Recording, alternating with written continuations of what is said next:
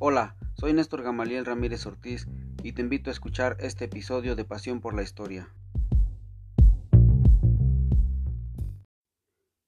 Hola amigos, es un gusto para mí saludarlos nuevamente. Sean bienvenidos a este nuevo podcast dedicado al hombre mosca jarocho que visitó Victoria allá por los años de 1950. Espero que sea de su agrado. El viejo Victoria a través de la vida y relatos de mi abuelo Trinidad. Al mediar el siglo XX, la vida transcurría con relativa calma en Victoria. Aquellos fueron los años en que poco a poco comenzaron a circular más automóviles en el pueblo. Fue también la época en que muchos victorenses salieron a trabajar legalmente como braceros a los Estados Unidos, los cuales volvieron a su terruño con relatos, experiencias y aparatos que resultaron toda una novedad para sus paisanos. Fue así como la gente cada vez estuvo mejor comunicada a través de los radios que había en algunas casas y de la televisión, cuyo primer aparato llevó don Aureliano Valtierra al finalizar la década de 1950. No obstante, la monotonía de la vida diaria pocas veces se vio interrumpida, como el día en que un extraño hombre se apareció de imprevisto en el pequeño pueblo. Mi abuelo Trinidad refiere que allá por 1955 o 1956 llegó a Victoria un personaje que iba acompañado de una mujer, que al parecer era su esposa. Aquel individuo recorrió las calles de tierra del pequeño pueblo vestido con una capa de Shakira y una mosca pintada en ella. Iba anunciando a gritos un peculiar espectáculo.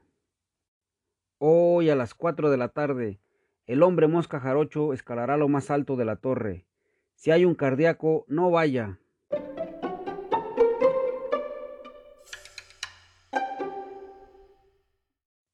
Su peculiar anuncio surtió efecto, y a la hora indicada ya se encontraba reunido un grupo de personas en el atrio de la iglesia, para constatar si era verdad lo que pregonaba aquel curioso individuo.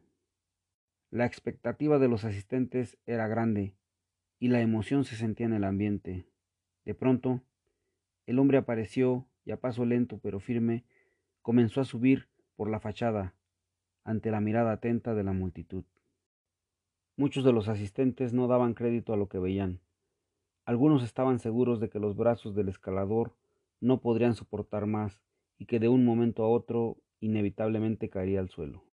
Sin embargo, realmente hacía gala a su nombre, Parecía una mosca que se adhería sin dificultad a la fachada del siglo XVIII del antiguo convento franciscano. Con cuidado y con movimientos lentos pero estudiados, pasó a la torre. Abajo solo se escuchaba el rumor de las voces de los sorprendidos victorenses que allí estaban reunidos.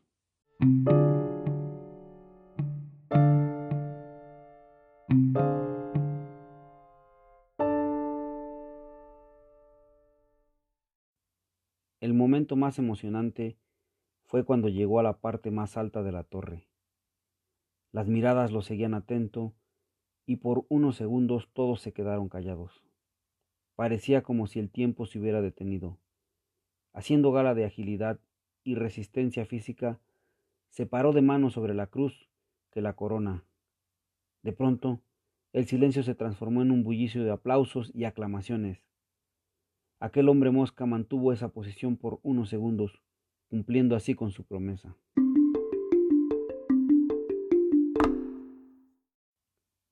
Cuando bajó, se dirigió a la multitud para solicitar una cooperación. La mayoría, entre ellos mi abuelo, le dieron veinte centavos. Nadie le dio un peso. La economía no daba para más. Así como llegó, se fue acompañado de su mujer para seguir recorriendo nuestro país con su espectáculo errante. Su nombre artístico indica que era originario de Veracruz, sin embargo, su verdadero nombre es un misterio. Su identidad se ha perdido en el tiempo, mas no así el recuerdo de su acto, que aún vive en la memoria de quienes lo vieron. Mi abuelo Trinidad, quien a pesar de que perdió la vista hace algunos años, Aún recuerda con claridad los movimientos del hombre mosca jarocho mientras trepaba por la torre de la iglesia, un espectáculo que hasta la fecha no se ha vuelto a repetir en nuestro pueblo.